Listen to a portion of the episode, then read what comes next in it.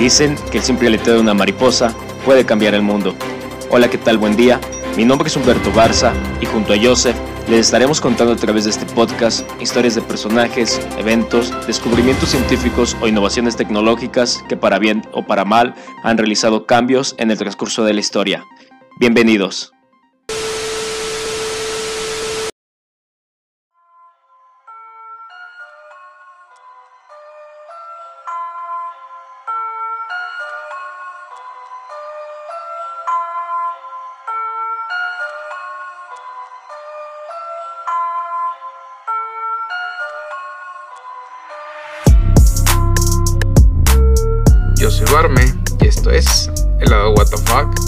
De la historia.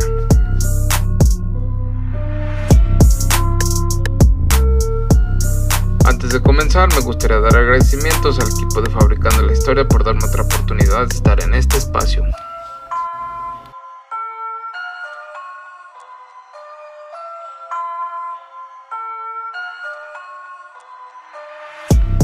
La inmigración.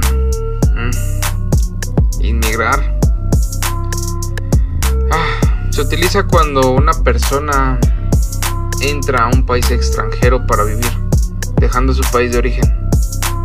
La inmigración implica un movimiento permanente y se aplica solo a las personas.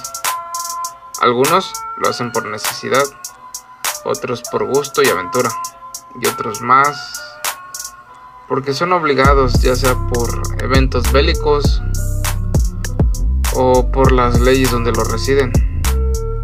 Y aquí unos datos curiosos sobre la inmigración.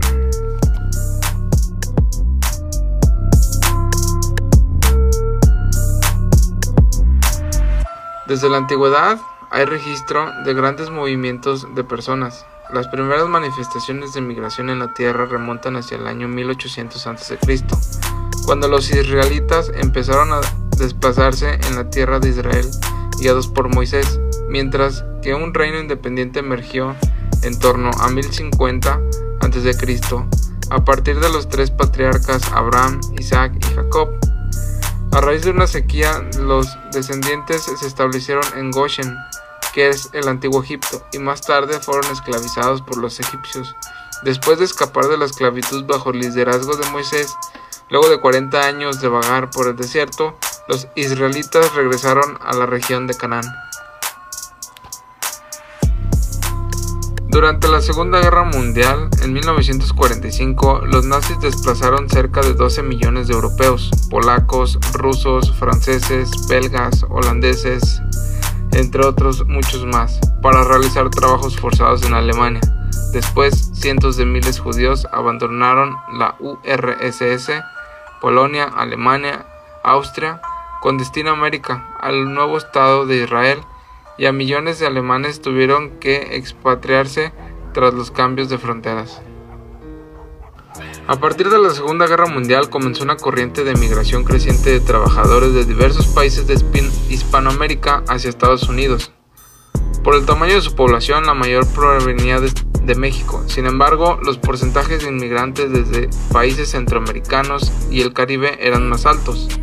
5 millones de estadounidenses de origen puertorriqueño se mudaron a Estados Unidos, muchos más que los 3.725.800 que ya estaban en las islas.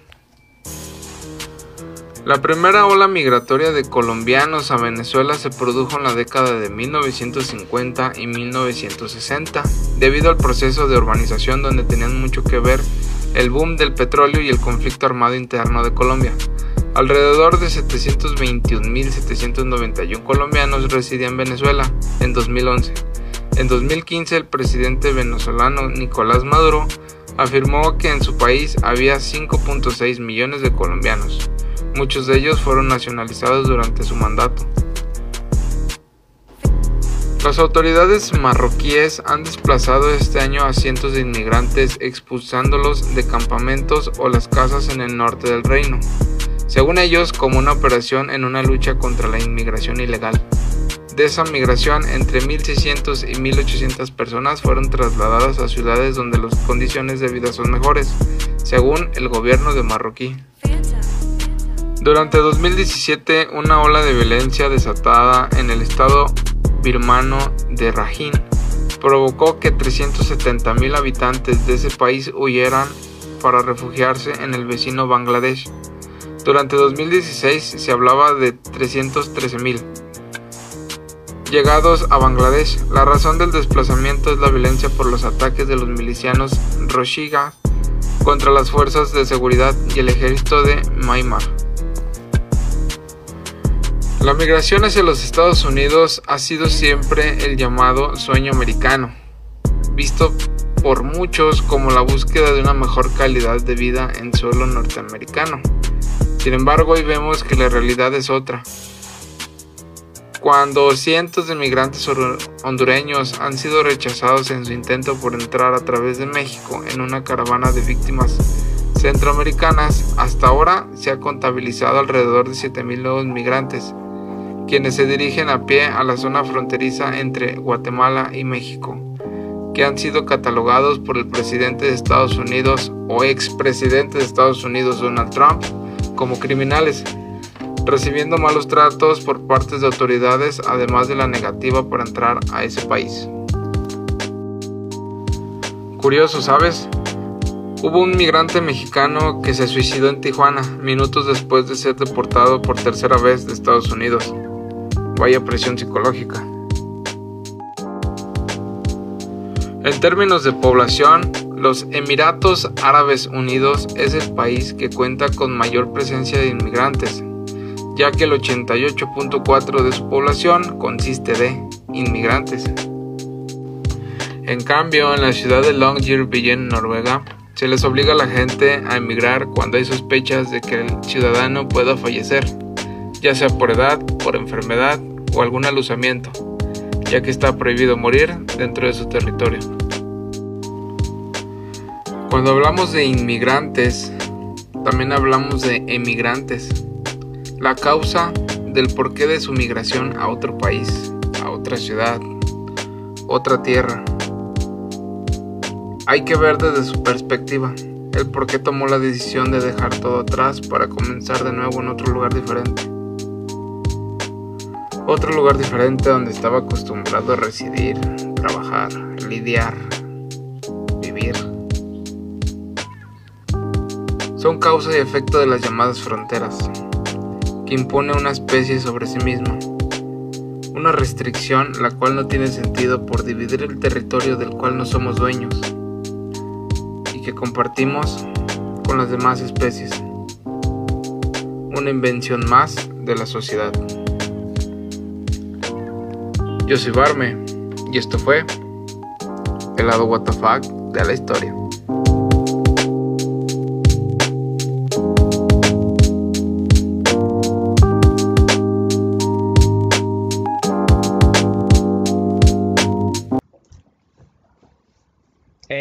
Gente? Excelente jueves. Espero que todos se encuentren muy chido por allá por sus casas, sus autos o por donde quiera que nos estén escuchando.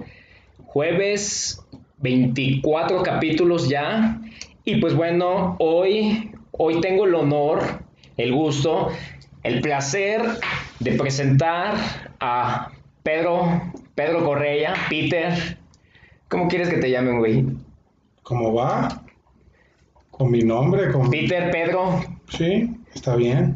Un gustazo, Peter, tenerte aquí. Igualmente. Muchísimas gracias por venir. Peter. Gracias, igualmente, el gusto es mío. Joseph, un placer volverte a tener de nuevo aquí en el podcast. Aquí otra vez, otra semana. ¿Qué tal? ¿Qué tal su semana? ¿Bien? Pues sí, comenzando el mes de marzo. se adelantó, se adelantó la primavera. ya es, está el, la calor bien cabrón, ¿verdad, güey? Pues sí, prepárense porque este, va a haber unas temperaturas bien sí, sí, Si sigue así, va a tener que emigrar a otro país. En Canadá. En Canadá, alternativas. Alaska, una vez. Te vas allá a la parte de Rusia, güey, allá. Voy, voy, a dormir no sé cuántos días de oscuridad para estar bien. Seis meses nada más. Muy bien. ¿Calor o frío, güey? Nada más para empezar. Frío. Calor. Frío. Calor. Corazón bien moreno. Piel morena, piel morena, papi. Sí, sí, sí. Es caribeño. Caribeño, sí, mi sangre, o sea, necesita calor, güey. ¿Eres de Cancún? algo así, algo así. Pues bueno, Peter, por fin se nos hace el honor de tenerte acá por nuestro podcast, güey. Desde que lo empezamos ahí, pues ya, ya estábamos en pláticas. Y por fin, güey, por fin, ya para el 24 capítulo de este podcast, pues nos acompañas. ¿Cómo te sientes al estar aquí con nosotros, güey? Pues es un gusto y de verdad espero eh, poder este, aportar a lo que ustedes están trabajando y de verdad alabo esta iniciativa porque se trata de eso, de escribir la historia de lo que alguien en algún momento se ocupó, pero que hoy en día pues las nuevas generaciones están distraídas en otras cosas y yo yo este aplaudo ese tipo de repito de iniciativas para que para que más adelante en cualquier otro momento se pueda tomar estas ah, conversaciones que sean 240 capítulos. Ok. Entonces, este, para que la gente vea hacia atrás y diga, eh, estamos en este presente por nuestro pasado y de aquí podemos corregir hacia nuestro futuro. Ok. Correcto. ¿Te gusta la historia, Peter? Un chingo. Sí. sí. Machine Ring. Dicen que que el que no conoce su historia está condenado, condenado a repetirla. Es correcto. Y de ahí acuñas la frase de tropecé de nuevo con la misma piedra. Y inclusive pues pasa el, hasta en uno, en la vida propia, güey. O sea, de que a veces ya te pasa algo y dices, ah, a lo mejor ya no me voy por aquí, pero eres un burro cabezón y dices por aquí otra vez y otra vez te vuelves a tropezar y dices, ay. Eres un Hitler que le gusta atacar a los rusos en el invierno y vámonos. Un Napoleón y luego un Hitler y bla, bla, bla, así nos vamos. Pues algunos con, con mentalidades este, endiosadas, pues han querido asumir ciertos liderazgos, pero a raíz de que fracasan o inclusive se mueren, sus uh, doctrinas, sus mentalidades también fallecen junto con ellos. Es así como ha sucedido en la historia. Pero hay personas que lo continúan. Pues se supone que se creen una especie de, de reencarnación o que reavivan el pensamiento, pero en el tiempo se demuestra que no van a llegar lejos. Pues como todo, o sea, tarde o temprano o vas a caer, vas a, sí, vas a caer prácticamente. Pues bueno, hoy en el capítulo 24 de Fabricando la Historia les vamos a hablar sobre eventos importantes en el cambio y vivienda de millones de personas. Cambios culturales, políticos, guerra, hambre, comunismo, pobreza y una serie de distintas cosas y eventos que obligaron a miles y millones de personas a cambiar de rumbo. El día de hoy les vamos a hablar de inmigraciones. Muy bien. ¿Conoces poquito del tema, Peter? Pues sí, soy, soy inmigrante. Este, y a raíz de los eventos que bien mencionas, desde hace un siglo prácticamente, ha habido un éxodo importante de, de personas de un lugar a otro y ha traído como consecuencia para algunos progreso, para otros muerte, desolación y para otros pues oprobio, rechazo y una serie de circunstancias más que también ha sido parte de ese libreto que algunos han querido como llevar de bandera y utilizar a la gente más débil y con eso se han perpetuado o han querido hacer sus, sus castillos. Ok. O sea, la inmigración parte mucho de lo que es el, bueno, más bien lo que la causa de las, de las inmigraciones es prácticamente por personas en el poder. Sí, y se, ha visto antes de las guerras, por ejemplo, un ejemplo viene siendo los indios en Estados Unidos, como llegaban los americanos y empezaron a movilizarlos, tomar sus tierras y pues qué opción tenían. Si no era inmigrar a otro terreno, pues era pues, muerte. Y como dice, como menciona, igual es el puro, puro control del imperio. Pero bueno, las migraciones han ocurrido durante toda la historia de la humanidad. Sí. ¿Creen que es algo, algo normal, algo cultural que ya lo traemos. Bueno, obviamente las más actuales han sido por problemas geopolíticos, políticos, guerra, hambre, bla, bla, bla. Pero de igual forma, desde, el, desde principios de la humanidad, el ser humano siempre ha estado cambiando. Pues tan sencillo como el ejemplo de que hoy en día admiras, por ejemplo, las pirámides de Egipto y tienes que tener conciencia de quiénes arrastraron esas piedras, quiénes eran los esclavos que arrastraron esas piedras. No eran egipcios.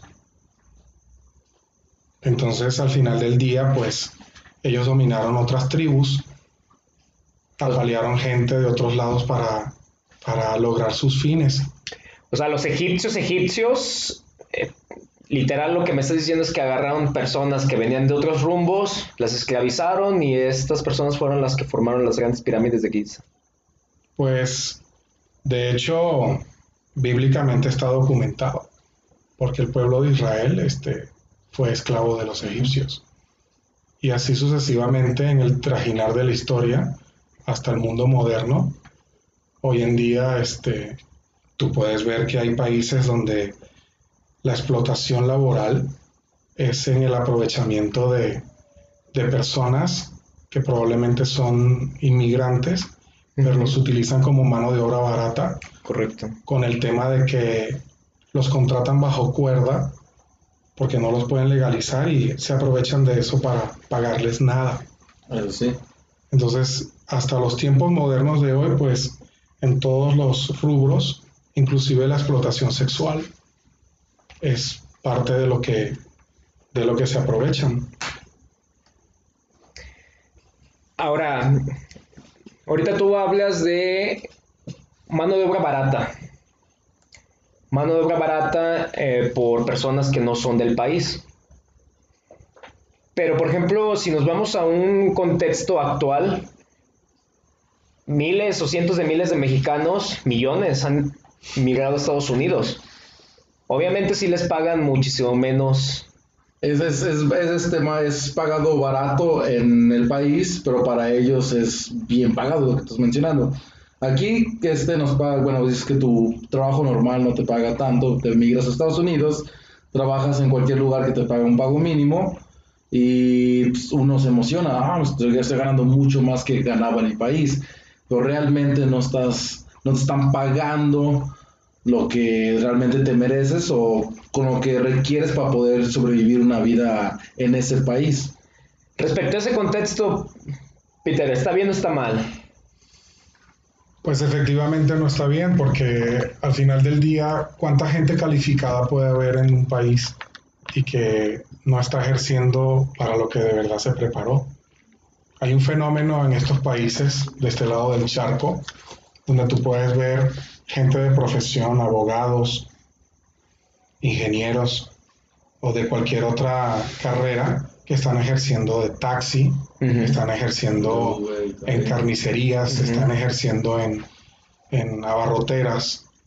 Entonces, este, la necesidad obliga a eso, pero la necesidad sumada al aprovechamiento del patrono te pone en esa condición y no tienes voz ni voto para poder alzarte en el buen sentido de la palabra. Entonces también a eso le, sumas un fenómeno político que es el de acarrear a los borregos con un discurso este, populista. Y ese discurso populista arrastra esas grandes masas y este, de ahí viene la capitalización de votos y el por qué me sostengo en el poder jugando con la necesidad y también jugando con la ignorancia de la gente, por no saber de dónde venimos y por qué estamos donde estamos. De hecho, eh, bueno, esa parte pasa mucho en Estados Unidos, ¿no? En la parte donde igual, por ejemplo, el, partido eh, demócrata es el que, bueno, pues siempre es el como que está el que está apoyando a los latinos y inmigrantes y bla, bla. Entonces, pues bueno, tiene esa retórica de decir que, ok, sí, ya les voy a dar como que sus visas, etcétera, etcétera, y eso es más o menos como un poquito lo que, lo que comentas. De todas maneras, siempre hay que saber que en lo que respecta a los partidos, unos van con una tendencia de centro izquierda, los otros van con una tendencia de centro derecha. Al final del día, pues en los eventos de cada uno de los periodos de gobierno, tú has visto que lo que prometen no es cierto. Pero eh, eh, fíjense, estamos hablando de las de la migración de las mejorcitas, si se le podría llamar así, migraciones, porque van a otro lugar a tratar de ganarse la vida un poco mejor. Pero ha habido otras migraciones a lo largo de la historia donde están culeras.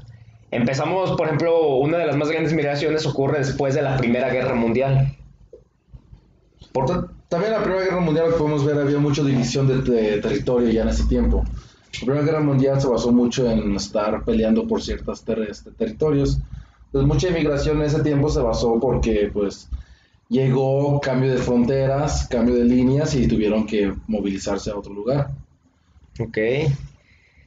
Pues el chiste de la Primera Guerra es porque los imperios del momento quisieron hacer una repartición de esas tierras de las que hablas este, y decidieron así como que extender el imperio astrohúngaro este, y al final del día pues Italia, Francia, Inglaterra, que no formaban parte de ese pastel, estaban en contra de esa, de esa imposición y quisieron hacer su frente aparte cuando avanzan los eventos y los acontecimientos, porque la Primera Guerra empieza en 1914 14.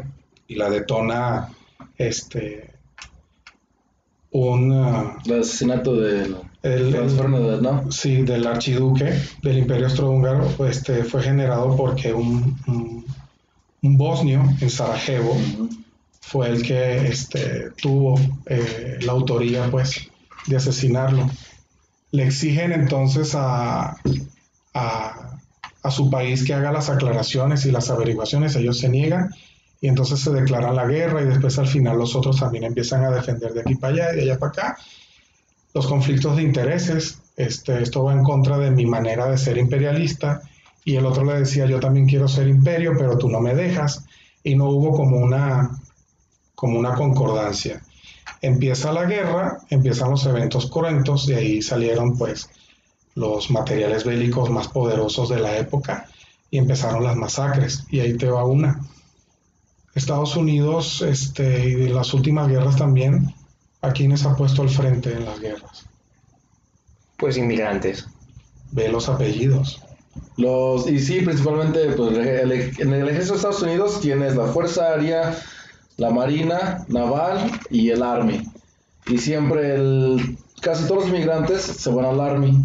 Y ya antes de como en ese tiempo, este, si tú querías ciudadanía, bueno, creo que un poco antes ahorita de este tiempo actual, si tú querías ciudadanía, te tienes que meter al ejército, te agarraba el Army, pero el Army te metía, era la, te metía a la primera línea, pues eh, atrás de eso venía pues, en el mar que viene hasta la naval, más seguro, luego te vas al espacio, bueno, al, aire que viene la, la fuerza aérea, Fuerza Aérea, casi los mayores de los americanos que se ingresan a, a ciudadanos americanos. prefieren la naval o prefieren la Fuerza Aérea. ¿Por qué? Porque son los ejércitos más seguros. Los que no te van a llevar a. te metes directo a los chingadas. Correcto, como menciona, ¿quiénes son los primeros? Todos los inmigrantes que van llegando. Todos van llegando, te van a leer al Army y pum. Es lo que se conoce como carne de cañón. Mm. Entonces, este, también lo ves en las películas, este, al final del día, ¿a quién etiquetan del mal? Entonces, siempre vas a ver que este, eh, un, un, gringo es el que va a salvar al mundo de un este, de un malvado que probablemente es de apellido Sánchez o, o Jiménez o Marqués o López. Oye, Peter, yo me he pedido Sánchez, güey. o sea, de un malvado Correia, no lo sé. Pero al final del día, este es lo que siempre te han vendido y que lamentablemente la gente ignorante ha comulgado con eso. Este, en mi época, pues también había etiquetas cuando tú, este, cuando tú, por ejemplo, este, decías, este, no, estos son colombianos, ching, lo asociaban con el narco. Este, Sí. Estos son mexicanos, chin, lo asociaban con que, bueno, ellos son los clásicos que se meten de mojados y están jodiendo por allá. Pues están tirados ahí en un nopal, son, sí, son, tirados de borrachos. son los que hay con que un sombrero. mantener porque al final del día, pues, este, eh, es una carga pesada y no sé qué. Y en el caso de Europa, con esta primera guerra, pues, este, cuando empieza esa repartición de tierras y que la gente empieza a moverse, pues también hubo un detalle, Italia invadió Albania y hoy en día tú ves que los albaneses están muy, muy, muy marcados en Italia y una población albanesa muy grande. Eh, a mí me tocó una vez en un restaurante, cuando yo este, regresé a Lisboa después de tantos años. El chiste es que yo, cuando llego a la ciudad, y inclusive caminando por unos bulevares, eh, como decir que aquí probablemente la zona del Poliforum, López Mateos. Sí, un bulevar grande. Entonces, este, empiezas a ver masas de gente caminando y, y te encuentras con que lo que predominaba era este, gente morena. Ok, en Lisboa. Sí, cuando tú dices, ching, yo me fui pensando de que todos eran blancos, güeros, este, ojos verdes y azules. Y yo hice el comentario en una mesa. Yo dije, este, pues fíjate la diversidad, ¿no? Que hoy en día, pues, lo que más ves en la calle es este, esa mezcla y esa este, transculturización. Y en otra mesa estaba un señor, eh, obviamente pues de linaje africano. Él no debe haber escuchado la conversación. Y este, ¿La escuchó? Sí, nos debe haber escuchado. Ok, porque ok. Como hablo bajito. este, No, aquí estás hablando vaquito, güey. Pues sí. Ya fuera, al final del día, de él, cámara. él se acerca y nos dice, ¿los puedo interrumpir? Pues sí, adelante. Mis compañeros este, no entendían porque pues no, no hablaban el portugués, pero el, el señor me dio la mano y me dice, eh, qué bueno que estás hablando de eso. Solamente te voy a agregar un comentario. Si tus ancestros no hubieran ido allá a la tierra de mis ancestros, probablemente todos estuviéramos cada quien en su lugar. Ok. Pero hoy en día nosotros andamos por aquí y somos tan ciudadanos como ustedes. Correcto. Y esa es parte de la factura que tienen que pagar. Y yo le dije, ¿sabe qué? Yo estoy de acuerdo. No tengo ningún tema con eso. El problema es que sí hay gente que ha utilizado esas formas y ha tenido ahí un vehículo para entonces poner en contra a unos y otros. Y en el mismo caso de aquí de México, cuando hablas de Estados Unidos, ustedes lo saben mejor que yo, tú, tú vas como mexicano a Estados Unidos y el propio mexicano es el que te maltrata. Cierto, fíjate que sí pasa mucho esa parte, güey. No, no sé. Es que malinchismo, no sé. Bueno, no es malinchismo, eso es como la cultura mexicana, güey, la cultura del cangrejo, güey. Pues sí, o sea, el, el- el chiste de la cubeta y los cangrejos es tal cual lo que aplica aquí. Que va uno casi saliendo de la cubeta y los demás lo ven y lo jalan para abajo. Entonces, este, a nosotros nos ha dado el tiempo, nos ha dado lecciones. Este, otros pueblos, otras razas, otras culturas han tenido que emigrar por, por Ah. estos temas bélicos. Perdón por interrumpirte. Tú, bueno, tú que no eres de aquí, de México, ¿por qué crees que pase esto antes de continuar con, con lo que ibas? ¿Por qué crees que pase esto de la cultura del cangrejo, güey, aquí en México? Porque eh, al final del día yo creo que es como, como una especie de verdad disfrazada. Probablemente alguien que emigró primero que yo, sí se la sudó, sí tuvo que batallar y sí tuvo que este, sacrificar muchas cosas para poder estar de un modo estable, valga la redundancia. Y cuando uno llega, como de tercera avanzada o de cuarta avanzada, probablemente llega con un poco más de comodidad. Ok. Entonces cuando te ven, a lo mejor dicen, no, este viene a buscar la papaya, porque ya yo me jodí, él pretende como venir aquí a hacerme la de turista, y eso a lo mejor lo irrita, pero él tampoco sabe exactamente o fielmente qué tanto me costó a mí el poder llegar hasta donde llegué. Independientemente de encontrarme con paisanos o no, este, yo no voy en carrera y en competencia con nadie. Al final del día, este, yo vine por, por una idea, probablemente atada a una necesidad, pero también por ciertas condiciones que favorecen a que tú tomes la decisión de estar donde estás.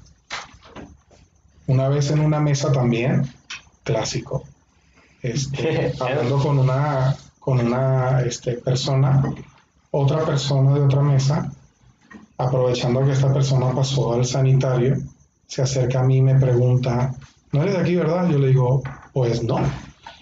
¿Y qué haces? ¿A qué te dedicas o qué? Y obviamente, pues como me abordó con esa pregunta así tan tajante, le dije... ¿qué pedo? Le dije, pues, ¿con quién hablo? ¿Eres federal o cómo? Porque yo desde que entré a México, yo estoy legal. Yo no vine ni por debajo cuerda, ni, ni, pasé por una frontera, ni, ni me brinqué un aeropuerto. O sea, yo vine inclusive ya con visa de trabajo. Ok. Y por una invitación laboral. Entonces yo le explico más o menos cómo estaba el rollo y viene la segunda pregunta. Me dice, ¿y por qué, por qué tú y no mexicano? O sea, después de que tú le habías dicho así como que tu, tu CV, tu currículo, güey, o qué, qué onda? ¿Vienes, sí, es cuando viene esa segunda pregunta. Porque estoy aquí, a pesar de que no era federal, ¿estás de acuerdo? Porque si me hubiera dicho, dame documentación y quién sabe qué, ¿no? Porque al final no sé quién eres. Entonces, este, yo le digo, pues buena pregunta y ojalá la respuesta te, te dé satisfacción. El chiste es que probablemente yo y no un compatriota tuyo, porque a lo mejor quienes me contratan se basaron en un tema de confianza. Pero fíjate que una de las condiciones para yo estar aquí es que la misma ley mexicana obliga a que la empresa, por tenerme a mí como miembro extranjero, perdón, miembro extranjero, tiene que contratar a fuerza 10 mexicanos. Y resulta que el equipo que a mí me rodea son 10 mexicanos. Y ojo, otra de las cosas es que no pueden ser eh, como un grupito o familias, porque la idea es que sean 10 personas de diferentes familias. ¿Para qué? Para que tú también abarques a darle trabajo a 10 personas de 10 familias y con eso tú puedas tener una expansión mejor. Y efectivamente era un proyecto de, de intercambio, era un proyecto educativo, gracias. Y este, todavía le queda. era un proyecto educativo y este, pues se lograron muchas cosas. De hecho, ¿qué es lo mejor que me pudo haber pasado con este proyecto educativo? Muchos mexicanos salieron afuera a dar su mejor versión. Es tu caso también porque tú vienes de ahí, de ahí te conozco. Efectivamente. Este, y otros que vinieron de afuera, vinieron a aportar sus conocimientos y quizás hicieron de esta tierra también su patria, lo que a mí me está pasando. Cierto.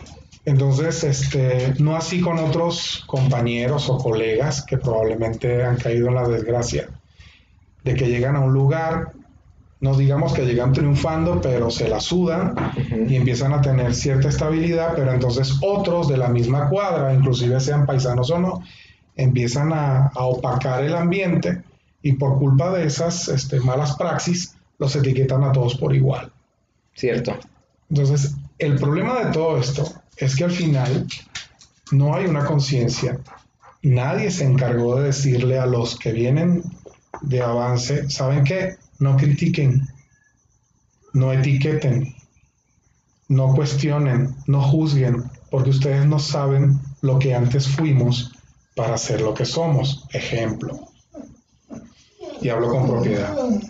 Hoy en día, pues las grandes inmigraciones han padecido de rechazo. Correcto. Entonces, ese rechazo pasa mucho por inclusive linchamientos, este, persecuciones, asesinatos. Y si te pones a ver, esos países donde se supone que reciben a esos inmigrantes, en algún momento también fueron eh, causa y efecto de esos éxodos. Y resulta que a quien criticas es de como tus ancestros. De donde viene, resulta que a ti o a tus ancestros te recibieron en su momento. Que después volviste a la normalidad y regresaste a tu origen, es parte del show. Pero las oportunidades fueron también calando unas con otras. De hecho, cada uno de nosotros somos un tutti frutti. De hecho, pues cada uno de nosotros somos un tutti frutti. Yo soy un tutti frutti. Supongo que ustedes dos son un, un tutti frutti de razas. Sabes, tú sí, yo. Pues mm, hay un crisol de, de- de variedades producto de todo eso.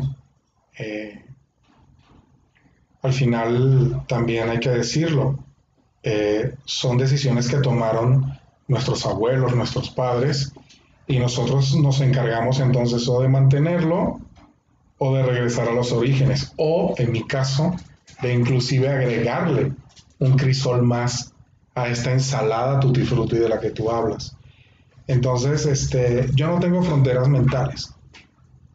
Porque si fuera orgullosamente venezolano, orgullosamente lusitano, entonces también tendría que decir que soy orgullosamente africano, que soy orgullosamente caribeño. Y hoy en día pues puedo decir que soy orgullosamente azteca. Ok. Entonces, cuando no tengas fronteras en la mente, tú vas a aceptar a todos.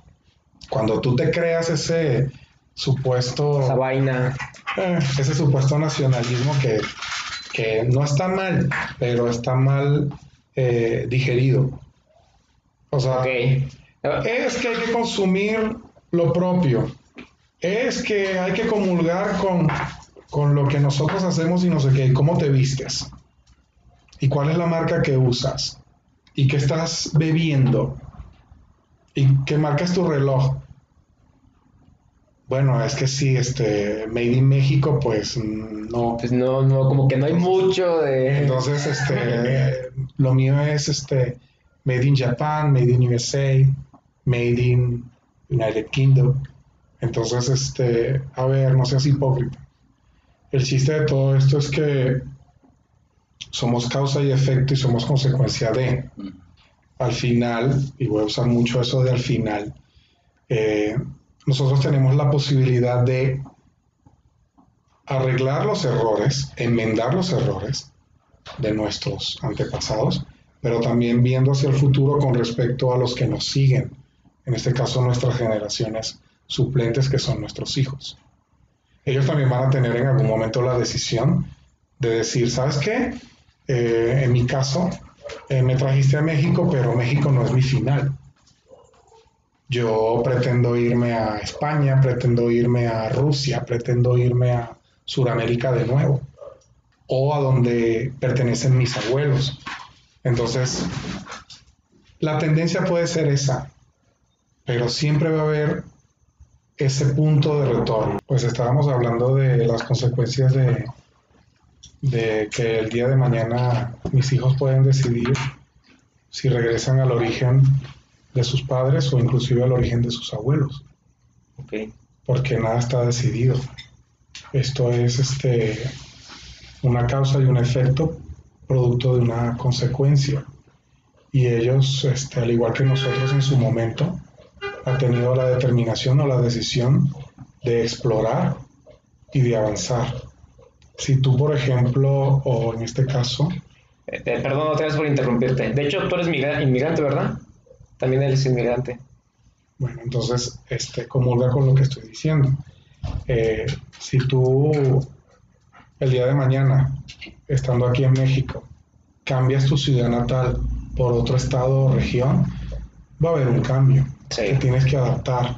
Sí. Las personas que están allí, algunas te van a recibir con beneplácito, otras no tanto. Pero el chiste de todo esto es que se supone que tú vas a ir a aportar y vas a dar la mejor versión de ti. Otros se han encargado de hacer totalmente lo opuesto y por eso se ha creado una fama. Pero esa fama no puede ser la que en realidad predomine, porque la gente sensata tiene que aprender a valorar y decir, uh, eres mexicano, ah, eres bien chingón, me gusta tu gente, me gusta tu cultura, me gusta tu raza, me gusta la comida, el picante, la corona, X, todo lo que representa eso. Hay otros que a veces por desestimar, como te decía antes, que etiquetaban en su, en su época, este, han hecho esas, esos parafraseos para tergiversar y para desestimar, repito, a una raza, a una cultura. Y honestamente alguien se ha encargado de decirles qué ha hecho esa gente por la, por la prosperidad del mundo. Alguien ha dicho quiénes son los mejores en su, en su arte o en su oficio. Por ejemplo, aquí adentro, y te lo comentaba antes, a ustedes les han dicho que una de las mejores pianistas del mundo es mexicana, que una de las mejores balletistas del mundo es mexicana, que está inclusive dirigiendo el ballet de Berlín, que no es nada fácil. Entonces, en ese momento, cuando tú descubres que tienes el, poder de, de, enorgullecerte porque alguien lleva tu bandera en alto, pues honestamente, este, quítate las fronteras mentales. Porque a donde tú vayas, probablemente, al saber cuál es tu origen, te van a asociar con esas personas. Y si van a esperar a que tú seas alguien pro, porque si eres alguien este, que va a ir a joder el patio, pues evidentemente vas a ser caldo de cultivo para que eh, a partir de ti o a partir de allí empiecen a decir todo lo malo supuestamente de tu raza. Y creo que eso no es justo. Cierto, muy, muy cierto lo que dices, güey. Y fíjate, fíjate la contradicción. Tú sabes que personas mexicanas, eh, en este caso la pianista, la del ballet, güey, la están rompiendo en otro lado del, del mundo. Y la contradicción es que tú lo sabes y yo no lo sabía, güey. Puede pasar, pero de todas maneras, este, ¿a quién le conviene hacer este, de estas informaciones dominio público? ¿A quién le conviene decir eso? ¿Qué te van a decir? Estás fomentando la fuga de cerebros. Y resulta que siempre no. Porque sabes muy bien que en una empresa este, te pueden catalogar como un puesto indispensable, pero también te pueden catalogar de que no eres este, imprescindible. Entonces van a decir el día de mañana, hay personas aptas que probablemente no son de aquí y como vienen de afuera y entonces no tienen tiempo para este, joder el patio, como digo yo, pues el día que los contrates van a trabajar a lo serio. Y le van a echar ganas y, van a proponer y, van a sumar para la causa y son personas fieles y bla, bla, bla, bla, bla. Todo un mundo de conjeturas. Pero yo te puedo apostar que allá afuera, este, así como habemos extranjeros aquí que estamos tratando de lograr algo, allá afuera hay este, coterráneos mexicanos que están dando la hora y no solamente la pianista y la balletista, otros que en su, que en su giro, en su rubro, en su gama de oficios, este, eh, son personas este, loables. A mí me tocó, por ejemplo, eh, en los barcos cruceros donde estuve, este, gran parte de la tripulación era filipina. Okay otra parte de la tripulación era suramericana y una buena parte también era mexicana. Entonces, el rollo, la cordialidad, este, la amabilidad, eh, la hospitalidad, tú la encontrabas no porque teníamos algo en común, entre comillas lo latino, sino porque es parte de esa herencia que al final del día tienes que reconocerlo. Eh, el mundo hispano tiene esa fortuna. Eh, se dan la mano indirectamente.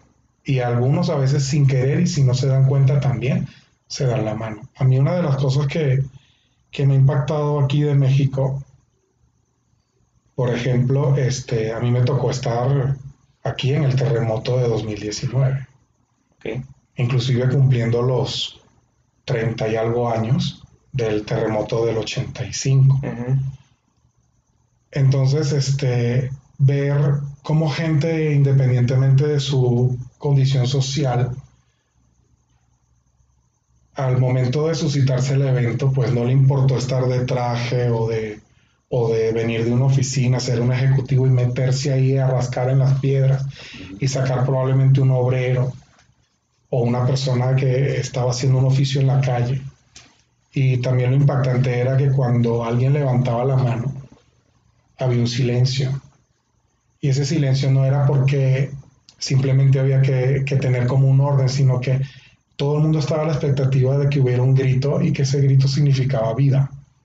Okay. Entonces, eh, esa parte de, de, tu poder eh, concatenar esos hechos, tú dices, chin, este, al final lo que tú considerabas como perdido también, pues está ahí, la nobleza humana.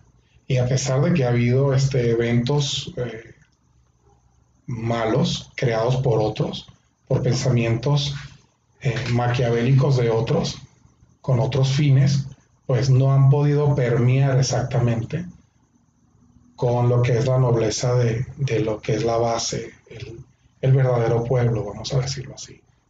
¿Crees que ese verdadero pueblo se encuentra no solamente en México, sino en cualquier parte del mundo?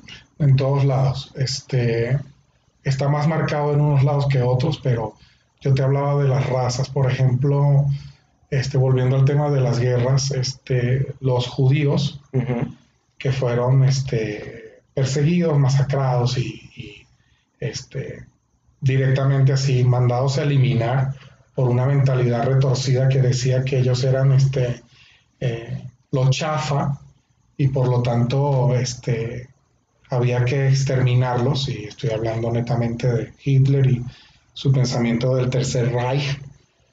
Eh, los judíos cuando emigraron, emigraron con el fin de volverse a levantar y lo primero que hacían era ayudarse entre ellos, no hubo ese egoísmo que por ejemplo hoy en día tú ves con eso de la cubeta y el tema mexicano. Entre ellos no hubo ese egoísmo.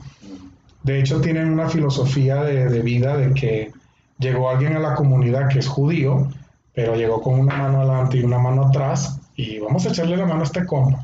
En el momento que él surge y todo eso, pues le va a tocar echarle la mano a otro que venga, y así sucesivamente vas haciendo la cadena. En el caso que a mí me atañe, este, por ejemplo, yo te puedo hablar de un padre que tuvo que migrar por temas de guerra y le tocó un país que no era el de él, obviamente, un idioma que no era el de él, y dijo, bueno, este, me encomiendo a Dios, a la Virgen, a, a lo que creo, y vamos por ese sueño. Pero también habían paisanos que cuando lo vieron llegar, pues, vente por aquí, vente por acá, este, hagamos esto juntos y así fueron como, como creando esa camaradería. este, y no conforme a eso, cuando yo te hablo de lo que, de lo que no es ser egoísta, esas inmigraciones siguieron llegando. Si tú ves, si tú ves este, los árboles genealógicos arraigados en América, eh, empiezas a ver las culturas europeas que llegaron acá y entonces van a predominar las culturas este, del este de Europa. Estoy hablando de Italia, España, Portugal, Francia. Y entre ellos se crearon esas comunidades grandes y fueron abordando todos los países, fueron tejiendo pues sus ramificaciones. Y incluso pudiera haber algunos que dijeran, uh, no te mezclas con los del patio porque vas a echar a perder la raza. Pero esos no sobrevivieron, ¿estás de acuerdo? Más bien hubo una mezcla interesante de que eh, empezaron a decirlo así, pues a, casarse entre los del patio con los foráneos y empezó esa mezcla de, hijos y de nietos que son ese tutti frutti del que tú hablas. Pero realmente, volviendo al punto base, todo esto es producto de, de una filosofía o de una ideología que quisieron sembrar producto también de los grandes de la época que decían yo soy como una especie de, de semidios o enviado de, del Dios en el, en el que todos creemos y por lo tanto yo tengo derecho sobre toda extensión y no sé qué. Se ve desde las épocas, desde las épocas de las colonias, este, eh, yo vengo a conquistar en nombre de la reina, no me jodas. Este, eh, hay, un, hay una frase que aquí la dicen mucho de que el que no conoce a Dios a cualquier verbo se le hinca. Y por eso, pues cuando Hernán Cortés llegó aquí, pues todos se quedaron así como que ching, ¿y esto qué? y de repente prendieron fuego y dijeron, oh, estos son dioses porque dominan el fuego y, y pues no, este, fue un efecto de, de, de caer en esa, en esa óptica de a ver qué trae y probablemente el verborreo, la labia, este, los fue dominando. en el caso mexicano, pues Hernán Cortés fue muy vivo porque aprovechó las diferencias entre tribus y los puso a pelear entre ellos. Le hizo más fácil dominar. Eliminar. Entonces, este, en el caso de las guerras, desde la primera guerra, que se empieza a ver el por qué estos imperios quieren hacer eh, más extensión de sus territorios, a los que no les convenía, pues se fueron moviendo.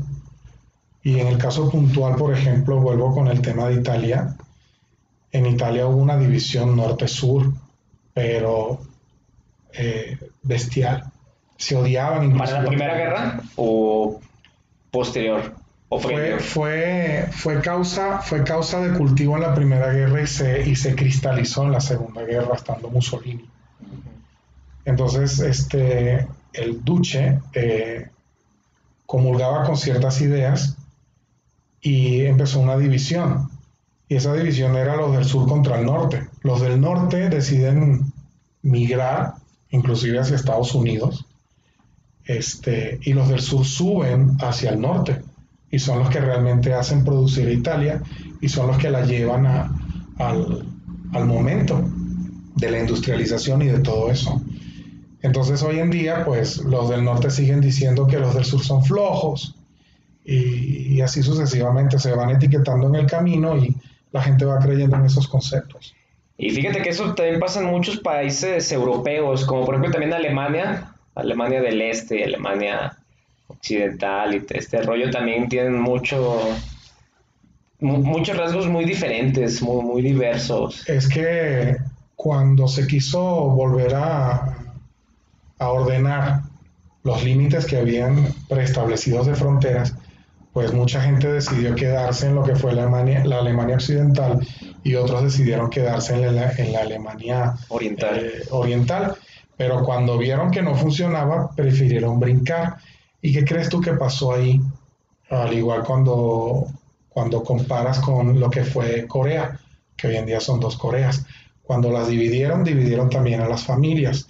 Entonces, los que quedaron de un lado y de otro, inclusive se disparaban y eran familia. Entonces, eh, hasta que no hubo un, un momento de conciencia, un momento de razonamiento, un momento de consideración de que a quien yo le estaba disparando podía ser mi abuelo, mi tío, mi primo, un pariente X, pues yo digo, ching, ¿qué estoy haciendo? Le estoy siguiendo la causa y el efecto un pendejo que dijo cuatro cosas, yo se las creí y al final, pues... Nos estamos matando entre nosotros. Por eso. ¿Y a quién le convenía que ustedes se redujeran? O nosotros nos redujéramos. A ellos, porque al tener menos población, no hay tanto gasto, hay más billete y nos repartimos mejor el botín. Esa es una teoría que siempre ha estado y que lamentablemente, pues, eh, al fin de un evento, crea el origen de, otro evento y después de ese segundo evento eh, se concatena con otro periodo y pues si bien se supone que esos periodos ya tuvieron un término, pues es lo que hoy en día se está viendo también como, como la actualidad. Hoy, hoy están tratando de resucitar ideologías que no vienen al caso. ¿Ideologías muy nacionalistas o ideologías de todo tipo? Pues tiene que haber un tutti frutti, porque, porque si no es así, pues no puedes abarcarlos a todos a los que supuestamente te convienen para tú poder tener lo que llamarías políticamente hablando los votos duros. Este, resucitan movimientos, resucitan lo que te decía antes, ideologías, aprovechándose de la gente que quiere supuestamente pensar diverso y por ahí los van acarreando y van haciendo esos grupos de choque, pero por ignorancia. Entonces, la gente que quiere en este momento pensar diverso, de forma diferente, ¿Qué grupos son así muy en específico? Dime uno.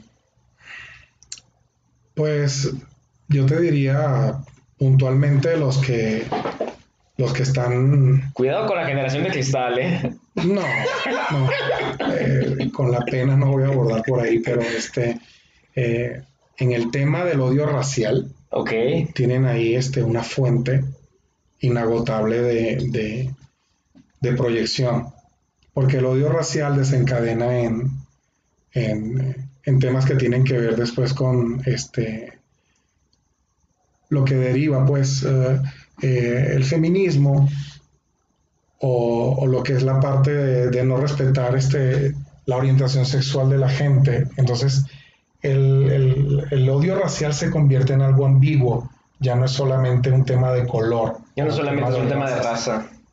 es un tema de creencias, es un tema de, de personalidades y entonces ahí empiezan las falsas etiquetas. Y ellos aprovechan esa coyuntura y probablemente agarran un sector de la gente y dicen, este grupito me sirve para crear un follón eh, que empiecen a, a- a hervir en la calle este, con este símbolo de protesta a esto lo vamos a poner de este lado porque nos conviene eh, que también de este tema saquen esta protesta y empiezan todos los movimientos casual. O sea, lo que tú nos estás diciendo es que, por ejemplo, varios grupos o de repente colectivos que se originaron y que se han originado son, son sembrados por el Estado, por diferentes gru- grupos allá arriba, grandes élites, para hacer un... Sí, hacer Pues hay de todo un poco. Hay de todo un poco porque este eh, a quién le conviene, por ejemplo, hoy en día eh, casual, si tú ves este, los movimientos electorales, quiénes son los que promueven eh, las ideologías que normalmente se suponía que estaban apagadas, que estaban ahí como en un movimiento durmiendo, o las representaban como una minoría. Entonces empiezan allí a, formar sus caldos de cultivo y toda esa gente empieza a hervir y si se crea un movimiento importante de gente y probablemente algunos que no pertenecen a ese movimiento pero por no saber de qué se trata o porque les gusta el rollo o porque dicen es que donde yo estoy no me siento identificado pues me paso para acá y empiezan entonces los supuestos debates y las supuestas ideologías de choque. Entonces, políticamente sí hay un manejo de todo eso. Oye, y hace un momento cuando tú hablabas de la parte del, del racismo, que ya no solamente es de razas ni de color, sino de inclusive ya creencias o pensamientos, etcétera, quitando un poquito es- esa parte, tú que has estado viajando, bueno, has estado en un lado y en otro y conociendo diferentes lugares, eh, ¿te han, has sido víctima de racismo? ¿Se puede decir así? Pues mm, probablemente eh, yo no diría racismo como tal porque eh, a mí no me tocó, por ejemplo, alguien que, que se burlara por mi condición de blanco pelo liso. Ok, no me tocó. No es común. no es nada común. Pero este, sí, por ejemplo, cuando veían mis apellidos este, y sabían cuál era mi origen, pues sí había una típica burla, pero no, no me iba a deprimir por eso, porque este, tienes que ser orgulloso de, de tu origen, de tu raza, este, tienes que ser orgulloso de la bandera que proyectas y yo he adoptado otras banderas, no tengo problema, o sea, a mí me gusta el, el verde, blanco, rojo, con su águila y su nopal. Este, igual, igualmente traigo el verde y el rojo de los lusitanos y traigo el amarillo, azul y rojo. A ver, lusitanos, para los que no conocen lusitanos, ¿quiénes son los lusitanos? Pues los portugueses.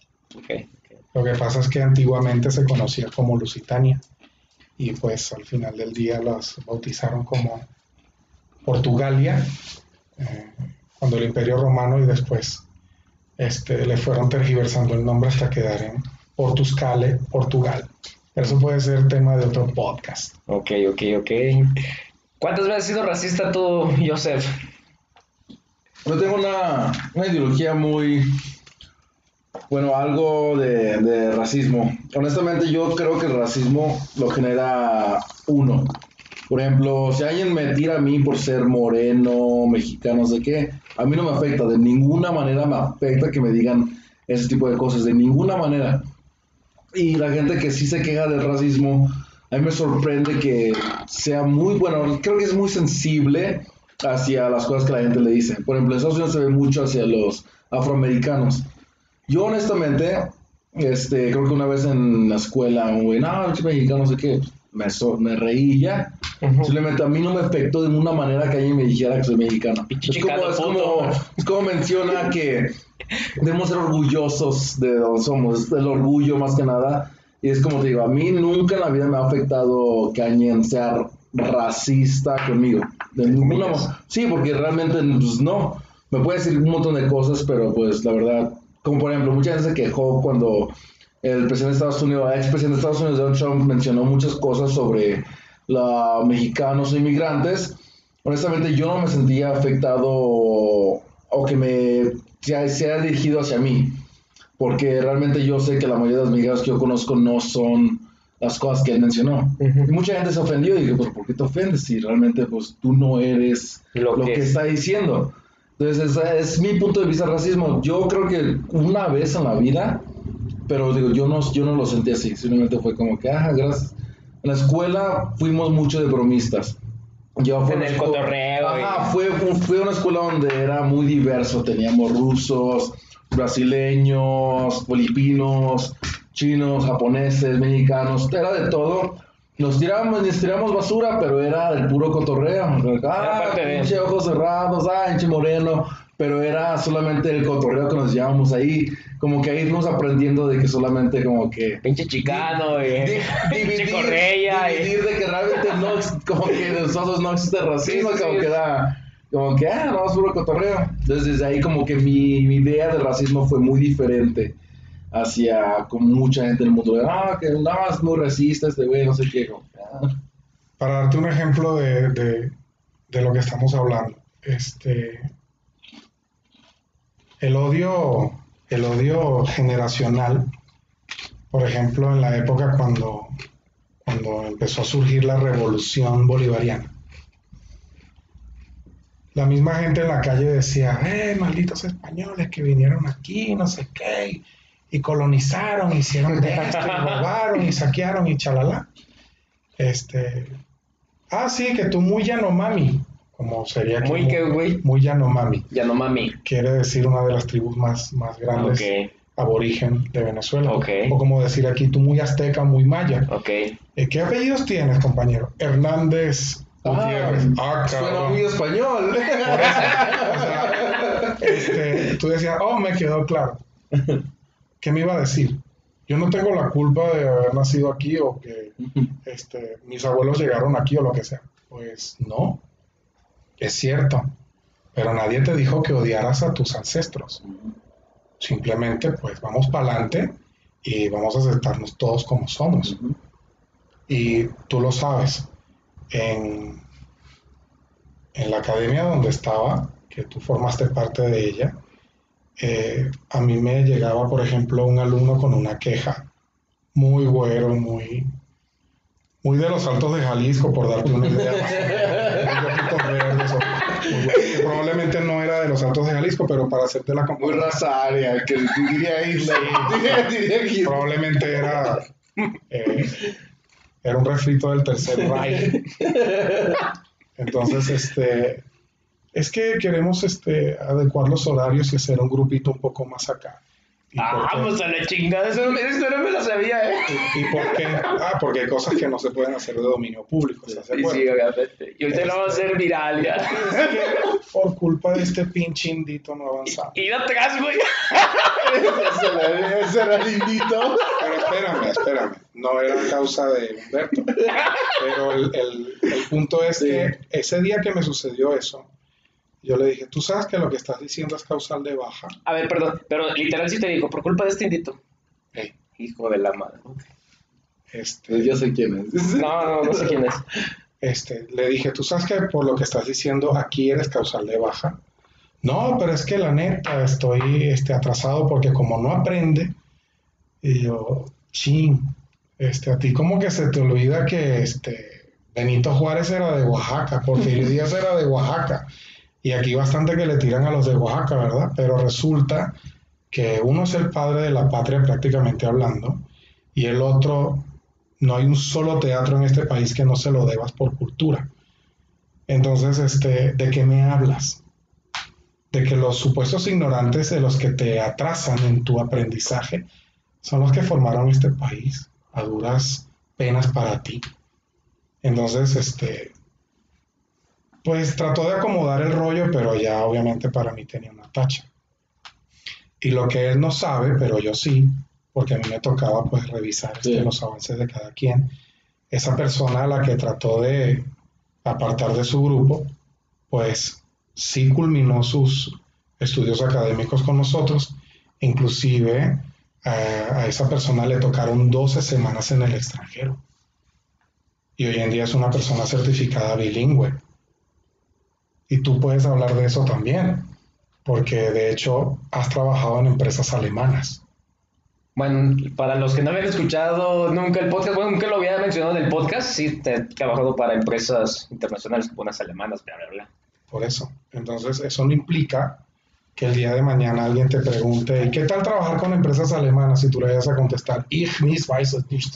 ah, cabrón. Y eso que, ah, es que resulta que yo me preparé y este, entre una de mis cualidades yo puedo hablar alemán. Ah, cabrón. Y mira quién te ve. O sea, Guten Morgen, O sea, es, a eso me refiero.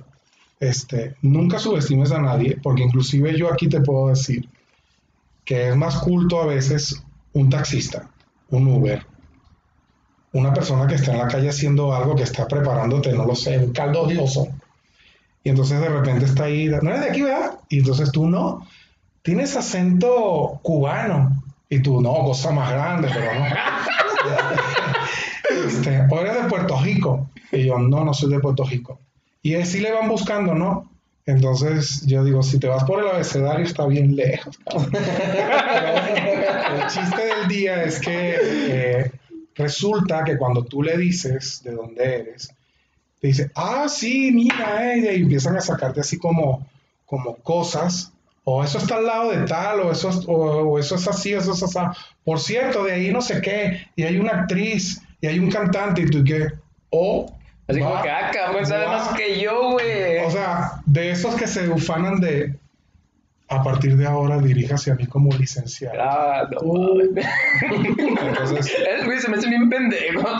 Y sí me los he topado. Entonces, este, con la pena, para mí, un título no, no demuestra la calidad humana de lo que, de lo que pretende ser o, o de lo que en realidad tú proyectas. O sea, un título es simplemente una formación académica, pero de ahí a que tú este, como persona de la sociedad te definas, pues creo que dista mucho. Em, entre otras anécdotas, tú pudieras decir que en otros lugares, eh, en algún momento quisiste decidir, pues, sí, me gusta aquí, quién sabe, a lo mejor algún día. Este, me establezco por acá y no sé qué, y, y siempre no. Yo en realidad, o lo confieso honestamente, yo en mi libreto o en mi guion no estaba este, una decisión de decir, este, pues me quedo en México, me quedo en León. ¿Por qué México, Peter? Pues antes de la antes de la invitación que me hicieron para venir a trabajar acá, pues ya yo había venido. Pero en mi caso, eh, y hablo por mí nada más, fue una decisión probablemente tomando un poco de lo que, de lo que podía este, ayudarme a establecerme, si bien como profesional en algo, este, eh, hablando de un núcleo familiar. Eh, en su momento había la oportunidad de regresar a Italia, pero este, ¿estás de acuerdo que mm, mis hijos iban a tener ese proceso de transculturización idiomática. Tenían que, a huevo, implantarse un idioma que no era el que traían de origen o su idioma materno. Este, si hablas de condiciones de vida, eh, en, lo, en, lo, climático, pues allá un invierno es más jodido que aquí y un verano también. Este, en lo que son las costumbres y las formas de, de comer y vestirse, pues estamos parejos, pero en la idiosincrasia, que es a eso lo que yo quería llegar, la idiosincrasia, pues había ciertas distancias, ¿no? Y también el, en el modo, eh, haciendo este, conjeturas este, matemáticas, estás claro que si tú te fueras el día de mañana a un país de Europa X, la población de allá está prácticamente un 50% avanzada que tú, pero también en edad. Entonces, este probablemente hubiera sido una especie de depresión. Ok. Este, no para mí, pero este, para quienes me siguen, el decir, ching, vivo entre una comunidad de puritanos y lo mío es la juerga, el argüende, el rollo, y quiero gente joven y quiero amistades de mi edad y no sé qué. Y eso obviamente no lo iba a conseguir así tan fácil. Aparte, aparte mucho, muchos europeos son, son culturalmente, o sea, son... Pues es, lo que te van a, mostrar como su carcasa de inicio. Pero ya después que tú entras en esa, El círculo. en esa, en ese círculo, en esa sociedad, pues tienen una hospitalidad este, y una manera cálida de ser muy grande.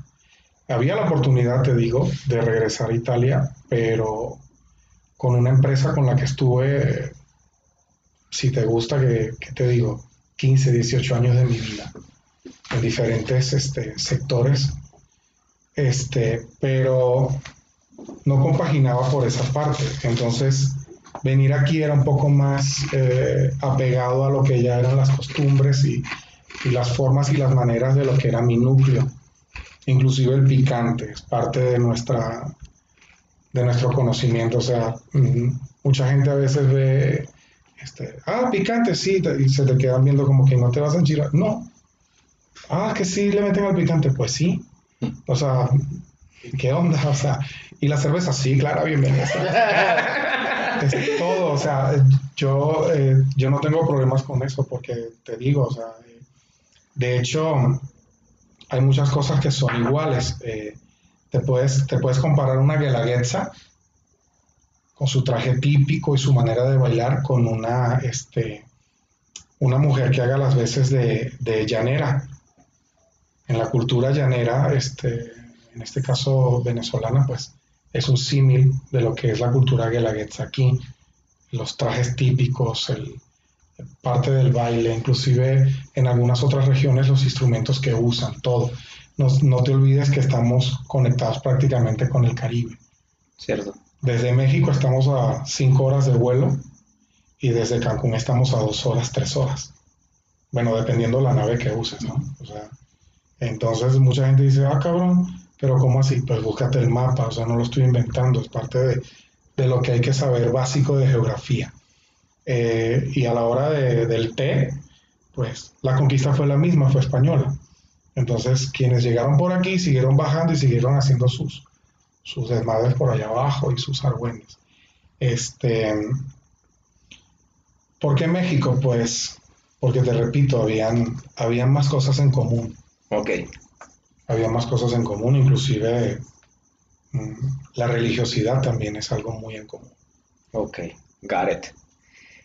Fíjate, bueno, eh, retomando el tema de las grandes migraciones que han ocurrido en el mundo a lo largo de la historia y más que nada en lo que es el siglo XX y un poco del siglo XXI, pues muchas de esas grandes migraciones ocurren por la parte política, por la parte de ideologías. Entonces, eh, después del, bueno, de, de, lo que hablamos un poco de lo que son las grandes guerras, Primera, Segunda Guerra Mundial, pues obviamente los países entran en crisis, hambruna, whatever. Pero hay otras inmigraciones muy, muy fuertes que han, se han hecho simplemente por ideología política. Y porque de repente, no sé qué pasó, que todo el país se vino abajo. Entonces, grandes éxodos se han hecho por no solamente voy a decir por comunismo, a lo mejor eh, es como que lo principal. Se han hecho otras eh, migraciones como por ejemplo fascismo y, y, eso, no tan, tan grandes, pero por ideologías políticas. Entonces, eh, por comunismo se han hecho un chingo de, de inmigraciones, güey. Bueno, todo tiene su base en que al principio hubo una tesis, que en este caso pues era el capital. Después, para poder contrarrestar eso, hubo una antitesis, en este caso es lo que tú mencionas, el comunismo. Y empezaron así como que el choque de ideas y todo eso, pero nunca hubo una comunión, siempre hubo una confrontación. Este, a la medida de la alternancia en lo que son los poderes, o inclusive en los focos de poder en países de las regiones, pues había países que sí tenían incumbencia o tenían un poder como para desestabilizar la región. Y entonces este, ahí empezaron también detalles bélicos, pero sin tomar en cuenta a quién le propinabas este, una desgracia. ¿Qué quiero decir con esto? Eh, las grandes masas que se movieron a raíz de esas ideas del pensamiento fueron buscando otros nortes. Pero resulta que cuando se estaban estableciendo en esos lugares este, de asentamiento nuevo, pues ahí también empezaron a haber ya este, movimientos y tuvieron que volver a migrar y así sucesivamente. Hubo inclusive este, eh, correctivos, si lo quieres ver así, porque hoy en día también la están aplicando. Hablamos del caso, por ejemplo, cubano, de lo que fue, de lo que es pues la copia al calco de lo que fue el modelo soviético y lo que hoy en día estás viendo en, en buena parte de Sudamérica, lo que son los controles de la gente. Este, no, no, tenían ni siquiera en su momento una visa para viajar, por lo tanto te tenías que quedar allá adentro. Indirectamente te decían, aquí te pudres. Y entonces, este, al no tener una forma de cómo salir, pues eh, buscaban alternativas.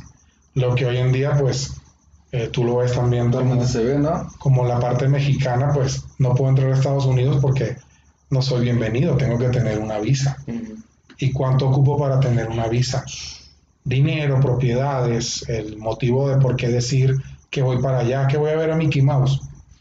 De hecho, bueno, cuando yo fui a sacar la visa, hoy de 10 personas, 8 o 9 las bateaban. Por eso.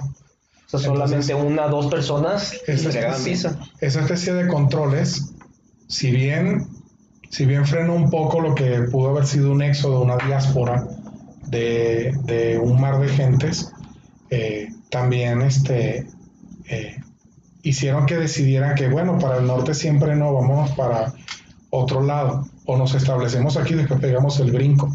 Pero quizás eso también terminó en que no, ya no nos movemos de aquí, aquí estamos bien. Entonces, este, eh, hoy en día lo que está pasando con casos muy puntuales es como una, como una recopilación de hechos o también, también están tomando como, eh, ¿sabes qué? Las viejas prácticas del pasado.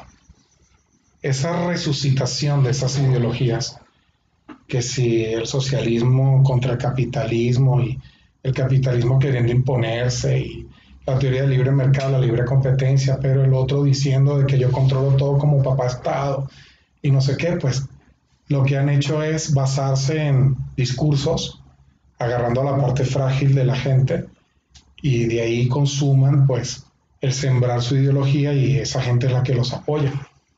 Pero yo creo que en el tiempo, pues probablemente no me toque vivir para verlo, va a haber este, así como existe una tesis y una antitesis, va a haber una síntesis. Y esa síntesis no es otra que la tercera vía, el tercer lado, la gente que va a estar en centro políticamente hablando, ni para la izquierda ni para la derecha. Cuando de verdad logres eso y que de verdad pienses en colectivo, entonces ya no habrá lo que yo te decía antes, no habrá fronteras mentales.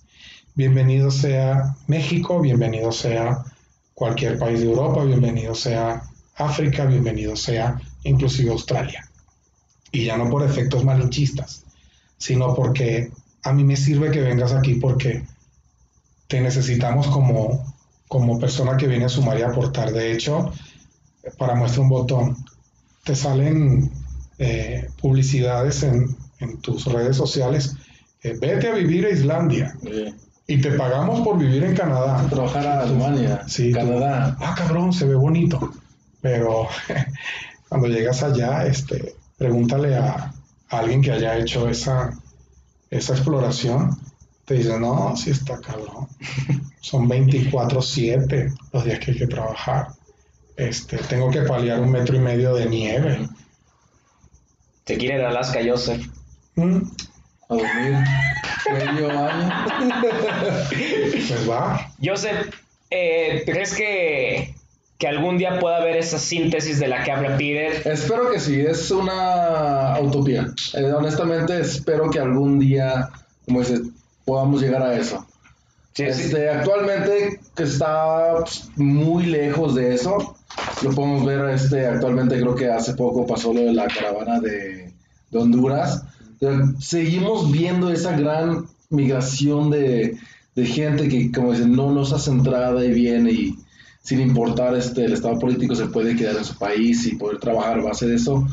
Aún no lo hemos visto, bueno, aún no estamos creo que cerca de eso, aún falta como un ¿Qué falta? 50%. Es la mentalidad. Es la mentalidad de la, de la gente. Más perro, güey. Es la mentalidad que, que, nos falta, pero honestamente espero que algún día lleguemos a eso.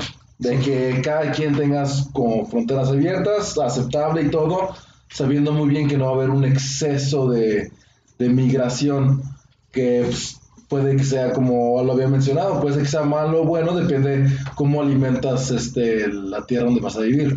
Puede que la estés que vengas realmente a no aportar nada beneficioso o puede que vengas a honestamente a generar tu propia buena vida y aparte aportar a la sociedad, que es lo que las mayoría de naciones quieren.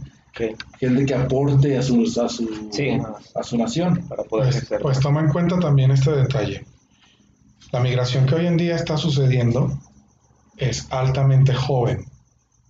Y yo te puedo apostar que esa migración altamente joven es transitoria. Porque en algún momento que les des la oportunidad de regresar, inclusive van a regresar siendo mejores ciudadanos. ¿Y por qué?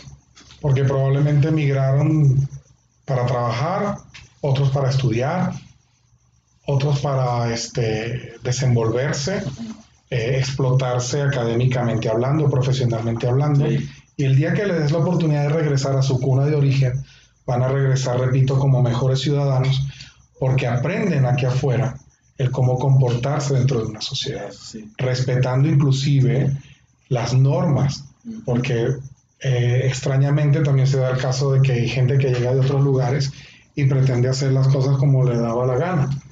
Y es que yo, de donde vengo, pues yo me brinco el semáforo en rojo, no, aquí te van a multar.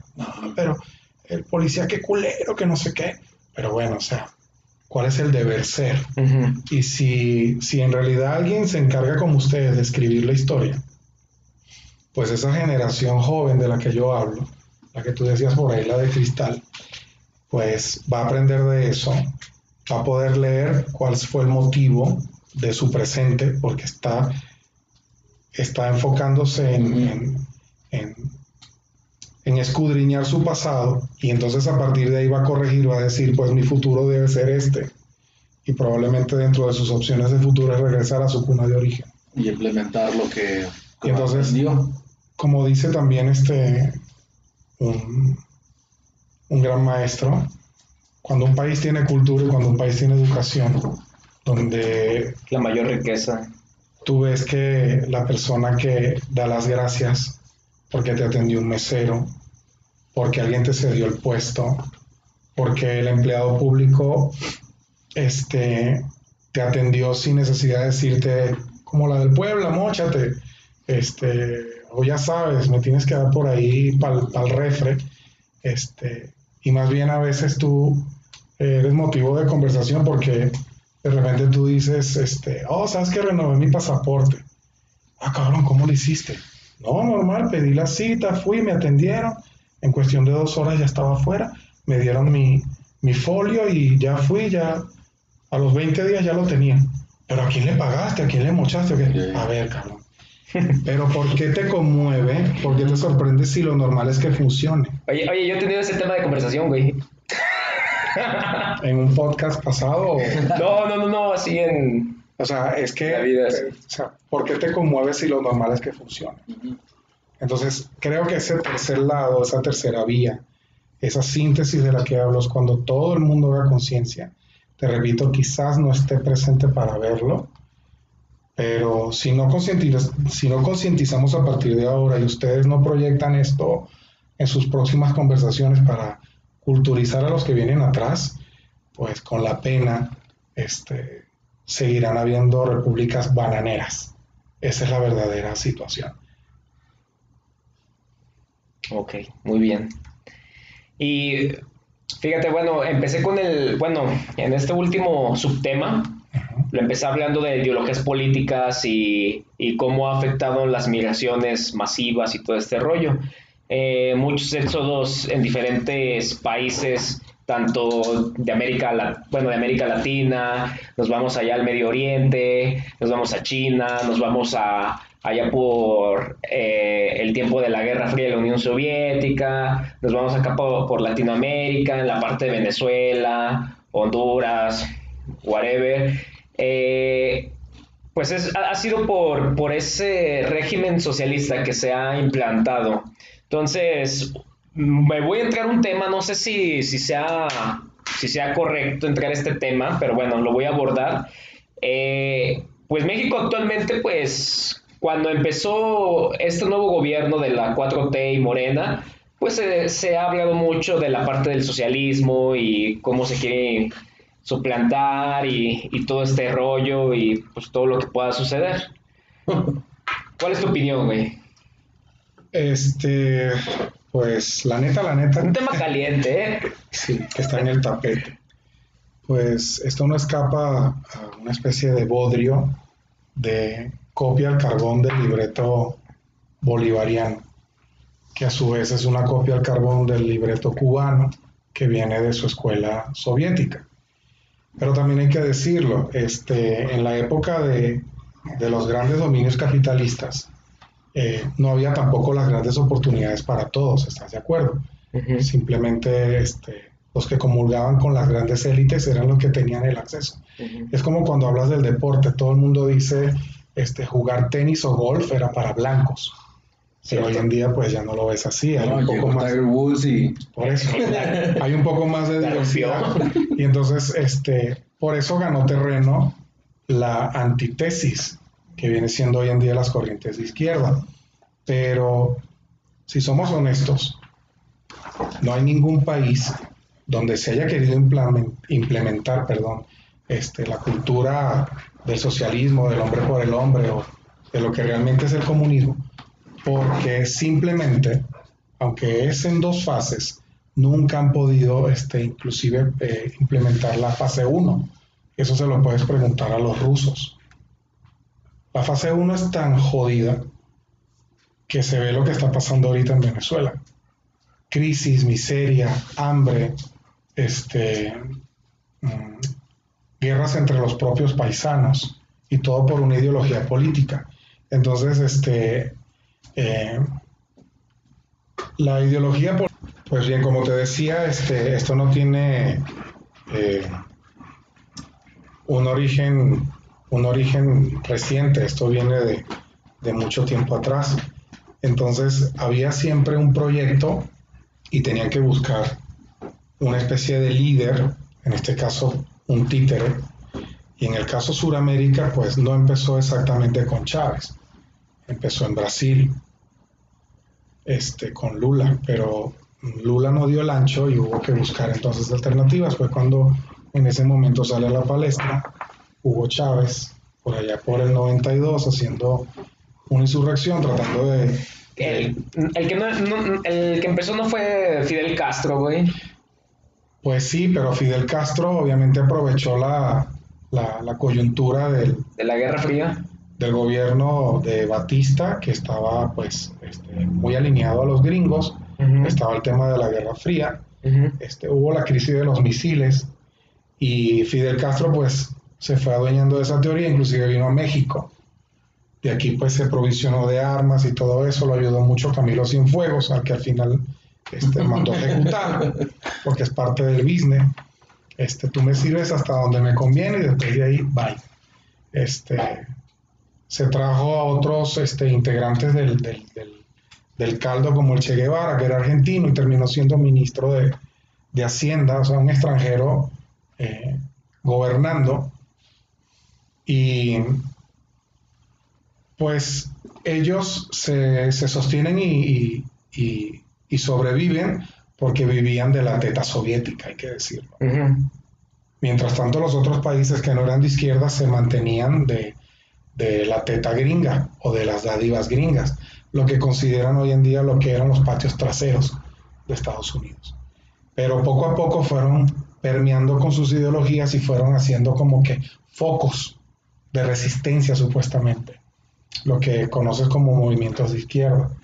Eh, obviamente pues había que atacar otros, otros bandos, inclusive la religión, el por qué tú ves este, en esos países donde la izquierda llegó muy marcada, este, porque cerraban las iglesias, porque prohibían los cultos de cualquier índole, este, porque eh, se crea un aparataje de un solo periódico, una sola televisora, un solo canal comunicativo, lo que diga el líder es lo que va. Es que yo pienso diferente, fusílenlo. Entonces todo eso empezó a permear y la gente, pues tú vas a Cuba, en La Habana Vieja, y hablas con un señor de 75, 80 años y le preguntas, oye, ¿qué tal? Y no, es que por el bloqueo nosotros acá, este, pues vaya, hemos tenido estas eh, penurias. ¿Y qué tal Fidel? No, Fidel es Dios para nosotros. Pero obviamente porque esa manera de, de inducirlos a eso, pues así los, así los fue llevando y probablemente esa persona de 75, 80 años es lo que en su momento fue una persona hoy en día de 25, 30 años que le están metiendo el rollo de la 4T, que para mí es la T4, la transformación de cuarta.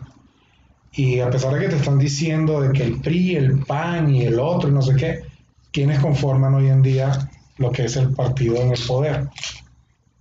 Lo mismo que pasó en su momento en los otros países de Sudamérica son una especie de licuado de esos partidos tradicionales que existían. O sea, no me puedes decir que este, hoy en día Morena es un movimiento de generación de origen eh, netamente, pues, eh, como su palabra lo dice. O sea, de una semilla que germinó y de ahí nació Morena. No, son del PRI, son del PAN, son del PRD, son todo un licuado que se metieron allí por conveniencia. Oye, pero por ejemplo aquí en México siempre ha sucedido eso, güey. O sea, al fin y al cabo todos los partidos son un revolvedero de todos. O sea, no creo. Pues yo, yo te voy a dar tarea para que la investigues. Este, AMLO, y debería yo, como quien dice, ser reservado en los comentarios, pero pues aquí vivo y este, con la pena eh, pienso quedarme. Entonces, el chiste de todo, de todo esto es que eh, AMLO fue fundador del PRD. Ah, pues estuvo en el PRI, en el PRD. Por eso, cuando ya no le convino estar en el PRI, pues fundó el PRD. El PRD es un partido que fue cofundador del Foro de Sao Paulo. Si tú averiguas qué es el Foro de Sao Paulo, entenderás cuáles son los lineamientos que rigen hoy en día la 4T. Este, mucha gente pensaba que, por ejemplo, en el momento de, de Venezuela, este, oye, mira, que lo que viene es así como Cuba. No, que hasta pendejo, cabrón. O sea, ¿cómo se te ocurre? Venezuela no es como Cuba. Venezuela. Aquí no, aquí no nos vamos a dejar montar la pata. Esos son los cubanos que, a pesar de que comen cable, creen que viven en el paraíso. Y la verdad es que para comer carne en Cuba te tienes que morder la lengua. De hecho, te lo digo como anécdota de vida. Este, una vez hablando con un cubano, él me dice, mira, la ley allá es tan retorcida que tú matas a un hombre y vas 7 años preso. Pero matas a una vaca y vas 25 años preso. Cabrón en Cuba. Pues sí. Es en la India, ¿no? No. En la India, pues la vaca es sagrada, es otro rollo religioso. ¿Cómo te matan, güey? Entonces, este, y tú decías, ¿y eso? Porque es que resulta que en Cuba probablemente hay 10 vacas y son las únicas que dan leche. Entonces, matar una vaca para que se la coman entre todos, acabó la leche. Es como en, el- en, este, en la India. Valoran mucho la vaca no por la carne, pero sino porque sigue produciendo leche. Pero estás de acuerdo que algún día Sí, se tiene que... esas tetas se secan, ¿no? Entonces, este, ya cuando te vayas a comer esa carne está dura. Entonces, no habrá olla de presión que la ablande, ¿estás de acuerdo? Entonces, este, eh, esas ideologías de lo, que para algunos en su momento es lo que fue el reparto igualitario de la miseria, son las que vienen de, de una ideología o de, o de un ensayo que se le debe a Freud y Karl Marx, ¿no? Pero ellos diseñan ese ensayo para, en este caso, un país industrial. Ellos pensaron en una Alemania y una, en una Inglaterra, que por cierto estaban en confrontación desde la Primera Guerra. Pero como ellos no quisieron aplicar ese modelo, vino Rusia y dijo, yo, y Rusia lo implementa. Acá sí funciona. Y ya ves que no, No, no funciona. Entonces, hoy en día vas a, a ciudades como Moscú y te encuentras en ciertos parajes una ciudad muy moderna, pero en otros lugares a 20, 25 kilómetros, edificios devastados que el tiempo ha permeado allí y que no hubo un avance mental y esa gente sigue viviendo bajo la paranoia de que me están vigilando, este, eh, tú no eres de aquí porque este, tus facciones y, y tu color de piel y no sé qué, entonces puedes ser un espía o quién sabe qué. Entonces a él lo ven y de repente, oh, que este asiático, ¿dónde salió? No, yo soy mexicano. Y hacen un rayo X de arriba abajo con su respectivo taco. Carita Oaxaca, ah, sí es mexicano, ah, cabrón. Entonces, este, el chiste de todo esto es que eh, eh, adecuaron a la gente a hacer su misa, pero supuestamente con, con la idea de un porvenir y con la idea de una mejor estabilidad y de que vamos a rescatarte de la pobreza para que estés a la par de, de la clase media y de la clase no sé qué. Pero eso terminó en que los que ostentan el poder son los clásicos enchufados. Y aquí, con la pena, pues yo te puedo decir que se ha ido dando el, proceso de una manera este, muy fiel a lo que es el libreto. Este año ustedes tienen una elección que la llaman las elecciones más importantes de la historia, pero no es otra cosa que van a agarrar y van a este, aprovechar de elegir nuevamente a gobernadores, Diputados. alcaldes, diputados, no sé qué, toda una mega elección. Ya eso ya existió, en el caso venezolano ya existió. Entonces todo esto para configurar a todos en el poder pro gobierno. O sea, tu pronóstico para las próximas elecciones aquí en México es que todos los electos son van a ser pro gobierno 4T. Ese es tu pronóstico. Pues sí, porque este, mientras el discurso esté Vigente. en avance, vigente y haya este, este, gente que lo defienda, inclusive los chairobots, que están ahí como que lo que diga AMLO es santa palabra y así, pues obviamente no le van a ver las costuras al muñeco. Ok. Pero ya después que él logre, y lo digo con, con base propia porque es lo mismo que hizo este Chávez. Chávez cuando hablaba en sus discursos, él decía, yo voy a gobernar hasta el 2021. Y estaba en su primer quinquenio. Eran cinco años. Él transformó la ley y dijo seis años. Y después dijo reelección. Y después dijo reelección indefinida.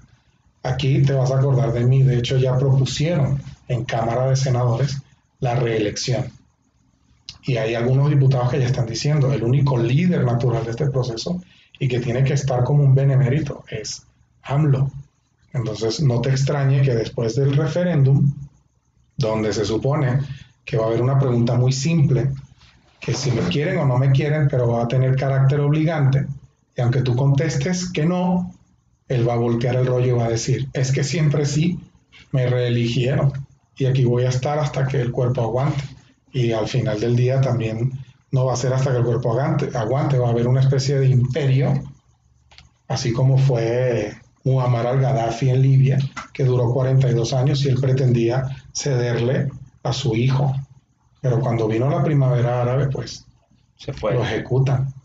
Entonces, estas, estas teorías ya existen desde antes. Lo que pasa es que la están tropicalizando y la han llevado a cabo en, en Venezuela, en Brasil, en Argentina. Si ves la era Kirchner, se bajó Kirchner, subió otro de su propia tendencia, termina él, viene Cristina, termina Cristina, viene otra vez este Kirchner y así se van, se van rolando entre ellos. Entonces, este, el mismo efecto que tú criticas, por ejemplo, de 70 años del PRI, pues, ¿cuántos años quieres de socialismo? En Venezuela llevan 22, en Cuba llevan 60. Entonces, ¿Cuál es tu panorama, Joseph, respecto a ese tema? Yo honestamente no tengo partido. Yo soy muy... No, pero ¿qué crees que pueda pasar? O sea, él ya es de No- la, no creo que él pueda ya es de la pasar síntesis cosa. del tercer lado. Sí, yo honestamente no... ya estás en otro... Sí, mi, mi peor nunca sido el, el partido. Es como siempre la persona. Por ejemplo, mi candidato en esta presidencia era Pepe Mí. Aunque sea del partido del PRI, que mucha gente critica malo, se me hizo a mí uno de los mejores, más preparados. Pero yo honestamente no creo que haga tanta diferencia, que tanta diferencia al fin de esta presidencia. Creo que mucha gente al fin de esto va a saber, ¿sabes qué? Queremos otra cabeza, queremos algo nuevo. Es como que algo de la mentalidad que mucha gente tiene, quiere algo nuevo, algo diferente. Le, pues, como pasó en Estados Unidos, le dieron el presidente negro, chingón, tuvimos año negro, negro ahora, ahora ¿qué queremos? Alguien que no sea parte de la política. Aquí está Trump, ahora tuvimos a Trump, ahora ¿quién queremos? Alguien con mentalidad socialista, ok, metemos ahora a este... Biden. Biden, pues ya tenemos a Biden por unos años, pero ahora van a tener otra ideología. Sí, es como que bien cambiante. Yo digo que a la gente le gusta algo nuevo, algo diferente. No, bueno, en México, en el pasado nos ha, nos, nos ha enseñado que no, que a la gente le gusta, le, bueno, se da que mantienen un presente por mucho tiempo. Pero creo yo que no, que ahora ya estamos en tiempos ya más modernos y que la gente le quiere algo nuevo. Siempre quiere algo nuevo en, en su vida. Yo en mi caso, yo lo veo, bueno, de, cuando, cuando inició igual lo miraba así medio catastrófico. Vamos para tres años. Entonces, pues yo como lo veo, veo el México mágico de siempre, güey. El, el mexicano que de repente saca una mamada y luego saca otra y ya ni se sabe ni qué chingados va a pasar con México, güey. Así lo veo yo en este momento. Pues yo te digo que hasta que no se cumpla el proceso de esas elecciones que van a venir en junio, pues estás de acuerdo que no va a mostrar sus verdaderas costuras, porque perdería el piso político. ¿Cierto? Pero pues ya, ya Entonces, a partir de ahí, cuando se supone que ya le dejen continuar por los próximos tres años, pues empiezan las reformas, te van a cambiar el colegio electoral, te van a cambiar ciertas condiciones y la constitución y todo el rollo, adecuándose a ese traje a la medida de que tú eres el líder, este, aunque te acusen de autoritario, pues tú eres el que manda y nosotros asentimos con la cabeza. Bueno, pues ya veremos respecto a ese tema en algunos meses posteriores, a ver qué pasa, si tal vez te equivocaste o si tal vez nosotros nos equivocamos o ya veremos qué pasa. Ya veremos. Ya veremos si es cierto eso de como me han dicho, no, México no es Venezuela. Pero es México mágico y aquí puede ocurrir cualquier cosa. Mm, sí, probablemente pues habiendo más población, Aquí, este, está, más, está más cañón, ¿no? De controlar 130 millones de Sí. habitantes. Este, y bueno, aquí han habido este, movimientos insurgentes este, que han derrocado eh, ideologías y teorías y presidencias. Entonces, probablemente eso sea parte del show, pero le puedes preguntar a los cubanos, a los venezolanos, a los nicaragüenses, a los rusos, ¿cuántos años lleva Putin en el poder? Ay, sí. De hecho, ya hablamos de Putin en el primer podcast. Por eso, ¿cuántos años lleva en el poder? Ya más de Alternándose con 20. su- Con su, compadre Medvedev, ¿cuántos años llevaba Evo en el poder hasta que le dieron este guataco? Y ahora pretende regresar. ¿Quién lo cobijó? Entonces, este, son las cosas que la gente no, no toma en cuenta. Muy bien. Pues Peter, eh, pues fue el capítulo 24, la inmigración. No sé si quieras terminar con algo respecto a este tema. Pues hoy en día que los movimientos están un poco más en auge, no solamente los movimientos migratorios, sino los de otras corrientes de pensamiento y todo eso, pues espero que caigan en cuenta de que de que no les va a llevar nada gratificante, sino que simplemente están siguiéndole la onda a, a gente trasnochada que pretende capitalizar a partir de ahí el poder mantenerse en el poder. Un ejemplo es lo que están debatiendo ahorita sobre los temas que tienen que ver con la igualdad de género, este, lo que viene siendo pues el aborto, el derecho a la orientación sexual. Este, yo no voy a caer en ese debate, pero al final del día este, me resulta totalmente estéril tener que ir contra natura.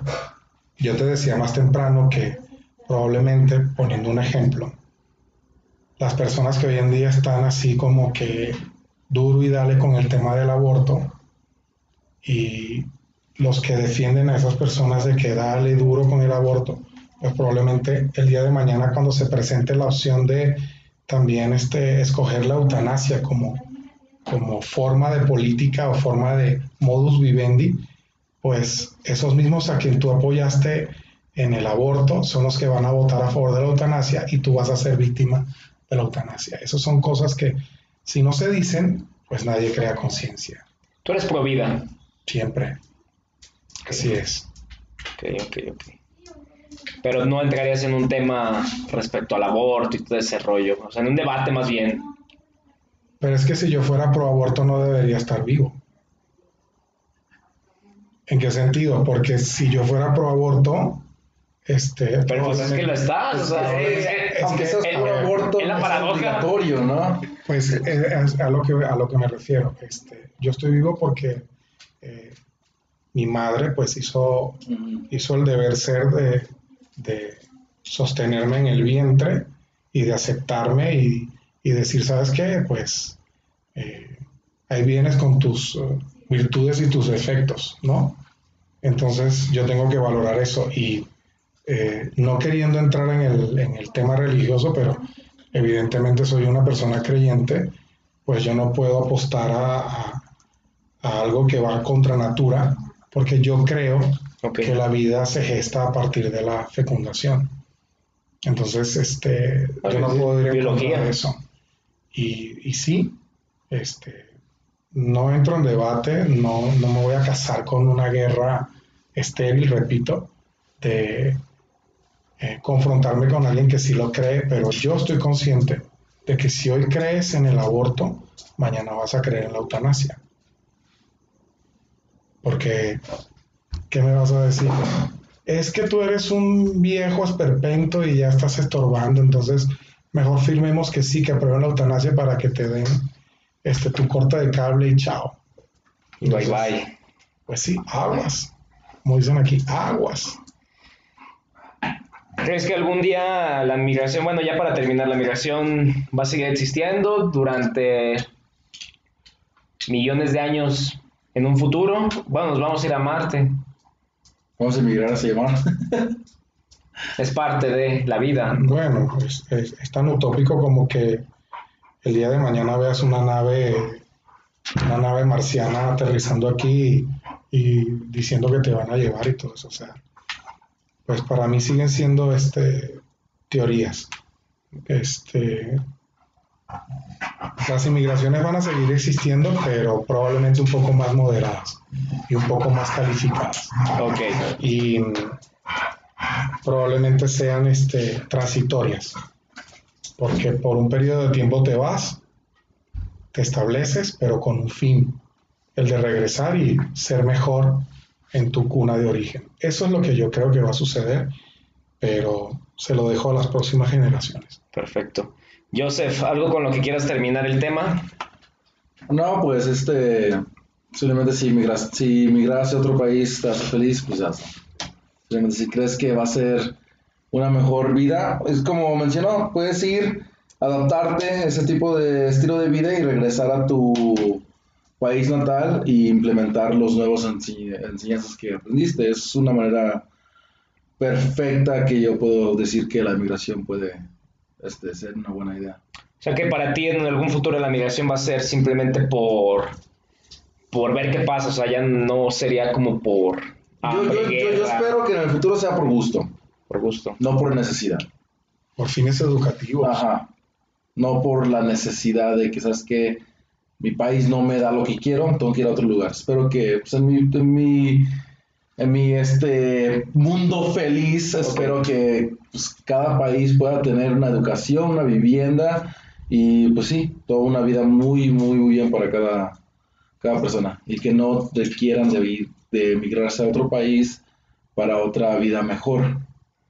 Yo veo un futuro un poquito más pesimista. Ujú. Yo creo que va a seguir pasando lo mismo que ha pasado previamente. Habrá guerras, hambres, necesidades y, y por esa razón Hay que moverse. más las personas se van a tener que seguir moviendo. ¿Y crees en eso de que con razón el güerito quería hacer su muro? Eh, Y yo, es, es que el muro yo siento que solamente fue algo para... retórico. Para mí fue algo retórico. Yo, exactamente, no, no es algo literal. O es la, la idea que le implementó la gente para el muro. Para ganar Nadie votos. creía que iba, que, que iba a ser un muro. Nadie en Estados Unidos, bueno, sí, mucha gente, pero la mayoría, yo no, na- nadie dijo, no, solamente es una idea que, le, le implementa a cierta gente que lo sigue. Nadie, sab- todos sabían muy bien que no podía ser un muro en toda la frontera, costoso. Nadie lo quería pagar, nadie.